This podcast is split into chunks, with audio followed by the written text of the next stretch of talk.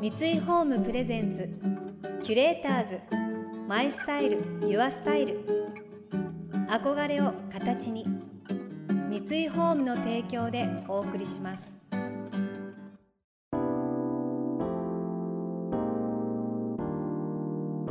溢れる情報の中で確かな審美眼を持つキュレーターたちがランデブー。今日のキュレーターズは浅野忠信です。伊賀大輔です。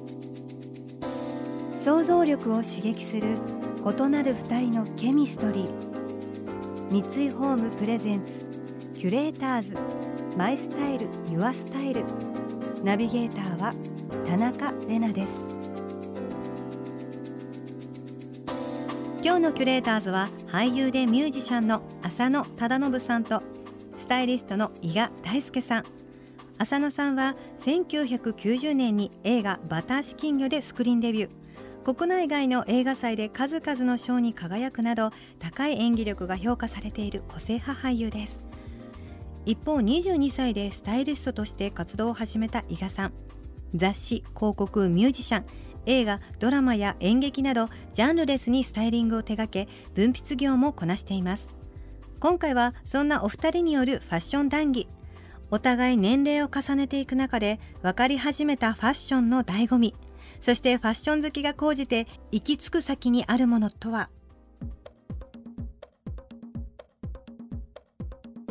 え洋服も作ってる。まあたまに T シャツとか作るぐらいで。うん。あとはなんかその自分リメイクとかたまにしますけどね。子供の服にワッペンつけたりとかうんうんうん。そういう。浅野さんもそうですよね。そうね。なんかしたい。なんかしたい。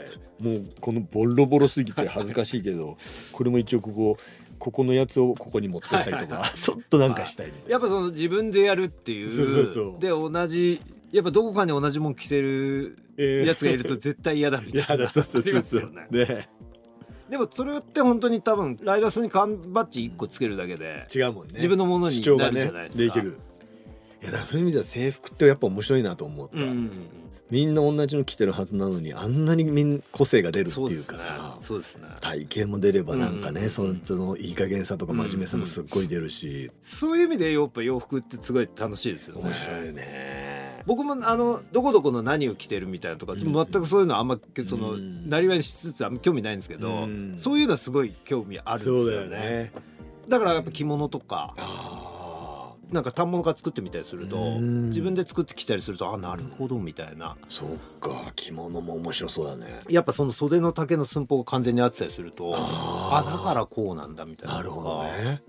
特にやっぱメンズってそのサイズがとにかく重要なんだなみたいなのはやっぱ若い時は全然本当に分かってなかったですね。とりあえず着れりゃ何でもいいみたいな、うんうんうん。でその組み合わせが面白ければいいなと思ってたんですけどうん色味とかうん。重ね具合とか。うん。だけど今はなんかサイズがきちっと合ってるってことがうん。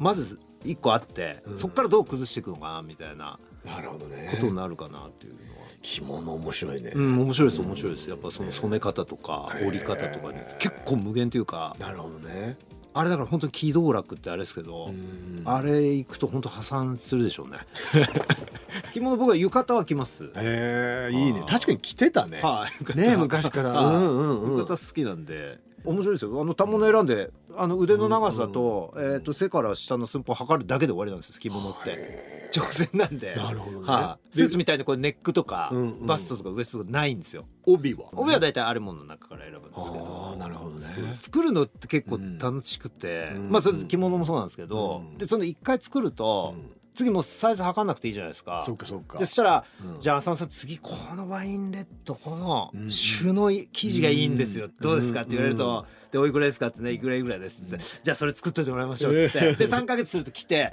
そしたらこの黒がいいんですよ。って言ってなると じゃあまたじゃあ朝お願いしますってなってループ入っていくわけですよ。なるほどね、はい。次々と。だからスーツも結局割と近いですよね。そうだよねいやスーツだからさ今ちょっと頑張って痩せたからいいんだけど、うん。一時期すごい太っちゃって、作ったスーツが着れなくなっちゃうんだよね、あれでやっぱり反省した。だから作るんだみたいな、うんうんうん。維持しなきゃいけないために作るんだって。そうそれは決まってるからそう。だからでもやっぱ浅野さんスーツめちゃくちゃ似合いますもんいやいやいや。まああとやっぱ着ないと似合ってこないですよねあれはそれはあるよね。やっぱり洋服と一緒でね、うん。やっぱり自分の着こなしがやっぱ見えてこないと、うん。特にメンズのスーツはやっぱうん。年輪というか。そうだね。シンプルだから、はい。22歳で完成しないものじゃないですか。そうだよね、せめてやっぱ30とか、うん。まあ着た回数ですよねあれはね。だね。キュレーターズ。 My Style. Your Style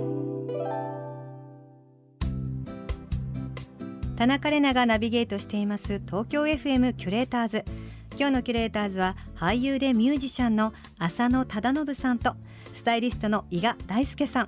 スーツも深いですよね。本当にスーツっていうジャンルだけど着る人によって着方によっていろんな個性を出してくれるっていう。うちの父が洋服関係のお仕事をずっとしてたんですけどやっぱいまだにスーツの着方が独特で必ずスカーフを首に巻くんですよね。スーツもコーデロイとかこうチェックでちょっとガサガサしてる生地感だったりとかシャツは絶対体にフィットしたものがいいとかこだわりがあるんですよね。私も小学生の時とかに父のブルゾンだったりとかウエスタンブーツとか借りて履いたりしてました。メンズのファッションって面白いんですよね。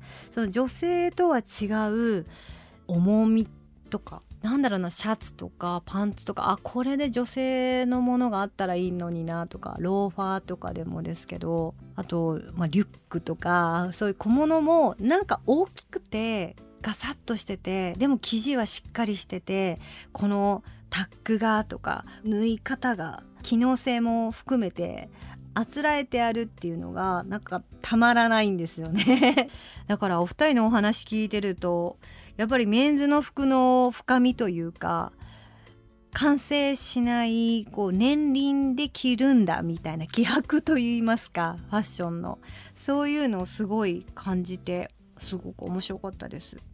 そんなファッショントークを広げるうちに浅野さんから旅先での驚きのエピソードが次々と出てきました俺あの前にモンゴルに撮影で行った時だモンゴルの着物みたいなのが売ってるとこはないのかな。なんかちょっと日本の着物はこう、襟がないというかこうなっててモンゴルのってちょっとこう爪襟みたいにちょっと襟が立ってはいるさ、はいはいはい。なんかちょっとこうダブルみたいにはあそうですよこうちょっとねちょっと重ねますよね。重ねる。はあれがやっぱなんか欲しくてね、いやだからさモンゴル人が共演した人たちが、はほんとジーパンにブーツとかにそれ羽織ってんの。防寒のためかっこいいですね。すごいかっこいいの。はそれもだからやっぱりねその多分自分のために作ったやつだから、結構年季が入っててさ、めっちゃかっこよかった。しかもあったかそうで。はいはいそう。えー、もうそれ一個あればあれ全部もそう。ことされる。ほんでもう馬乗ってさ、はいはいはいはい。あれも結構前ですか？モンゴルあれもう30歳ぐらいうんうんうん。だね。結構長く行ってたんですよねあの時。あれだから最初の年に2ヶ月半ぐらい行って次の年も2ヶ月半ぐらい行ってって感じで、あれはなかなかエクストリームな 体験をさせてもらったね。いわゆるモンゴル共和国じゃなくて内モンゴル自治区っていう、うん。国でいうと中国にね収められてるとこなんだけど、まあ、だから本当になんか素朴なね結構リアルなモンゴルの方がうん。いて、で馬の乗り方も教えてもらって何しろ馬の乗り方がうまいし、であのー羊の肉をね毎日のように食べさせてもらってそれがねフレッシュでめちゃくちゃうまかった。うんうん泊まりもそのあのパオっていうかゲいや一応なんかねホテルがあって、そこのホテルに泊まるんだけどでも暇な日とかさ休みの日とかなんかこう街でこう突っ立ってると、うん。向こうからこう二人乗りのバイクの兄ちゃんが来る。太った人が。うん。でバーンっつってだからねロン毛でひげボーボーでさなんかこうちょっとその辺では見ないファッションしてるやつが立ってるから「お前誰だ?」みたいにわけ。で俺もモンゴル語わかんないんだけど、俺は映画で来ててみたいな感じで説明してジェスチャーで。そうすると乗れと。うん。乗れと。バイクでうん。どこに連れてかれんだろうなみたいな。そうするとさ本当に何にもない草原に行くわけよ。やべこれなんか俺やばいかなと思ったんだけどすごく人はいい。のうん。もしかそこにポツンってモンゴルのゲルが立っててここだっつって。あれ何すんだろうと思って。そしたら中入ったらそのちょうどだから夏ぐらいになるとアイラグって言ってその馬乳の,、うん。あの発酵させたなんかこう、はいはいはい。馬乳酒ではないけど、馬乳のなんかこう発酵したやつを飲ましてくれるの。でそれがパワードリンクだから飲もうっつって「ええ!」とか言ってでそれ一緒に飲んでさ一応なんかレストランだったの、うんたただの人ん家だと思って一応レストランらしくて、そう、でそれをご馳走してくれてでまたホテルまでちゃんと送ってくれて ただのいい人たちっていうそう。ていうかそれ間の会話とかどうしたんですか？全部。もうノリ。何言ってるかさっぱりわかんない。けどノリで「オッケーオッケー」みたいな。俺の片言のモンゴル語で「はいはいはいはい。えー、美味しい」とか「美味しい」みたいな。そういやその体験がすごいですよね。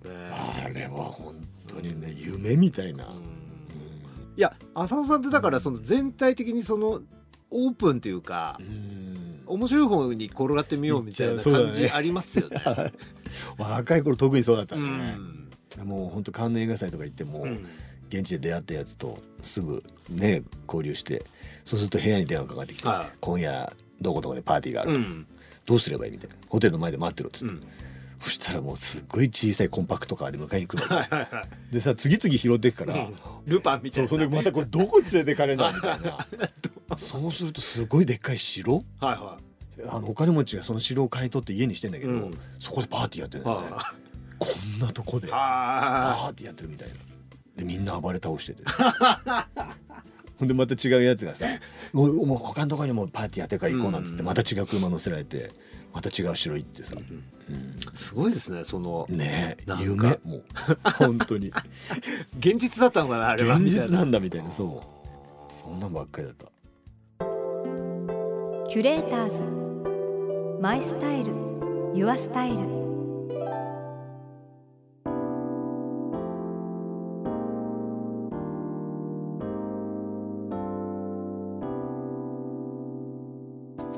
中れながナビゲートしてきました。三井ホーム presents。キュレーターズ My Style Your Style。今日のキュレーターズは俳優でミュージシャンの浅野忠信さんとスタイリストの伊賀大介さんとのお話をお届けしました。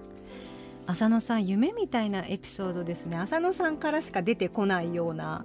いや伊賀さんがおっしゃってましたけど本当に自由な浅野さんならではの旅体験。でもそのオープンマインドだからこそその面白い方に転がってやってみようっていうところにこう素直にスッと入っていけることもまたすごいしでも嗅覚がやっぱり終わりなんでしょうね。面白い方に転がっていくなんかすげえっていうのを言ってみようみたいな。夢みたいなことを体験してるからこそ夢を売る夢を見せてくれるお仕事をされてる。少しだけ浅野さんが分かった気がします。この番組では感想やメッセージもお待ちしています。送ってくださった方には月替わりでプレゼントをご用意しています。今月はデザインプロダクトブランド100%の桜咲く雪桜タンブラ紅白です。冷たい飲み物を入れることによる結露現象によって卓上に桜の花が咲くグラスです。水滴が普段の生活にささやかな楽しみをもたらしてくれる大切な存在になるかもしれません。またインテリアライフスタイルなどあなたの暮らしをより上質にする情報は web マガジンストーリーズのエアリーライフに掲載しています。今月のリコメンドトピックはおうちでお花見気分は桜色です。詳しくは番組のホームページをご覧ください。来週も引き続き浅野さんと伊賀さんをお迎えして子どもたちの想像力を養うアートのすすめについてお聞きしていきます。それでは素敵な週末をお過ごしください。田中れなでした三井ホームプレゼンツキュレーターズマイスタイルユアスタイル憧れを形に三井ホームの提供でお送りしました。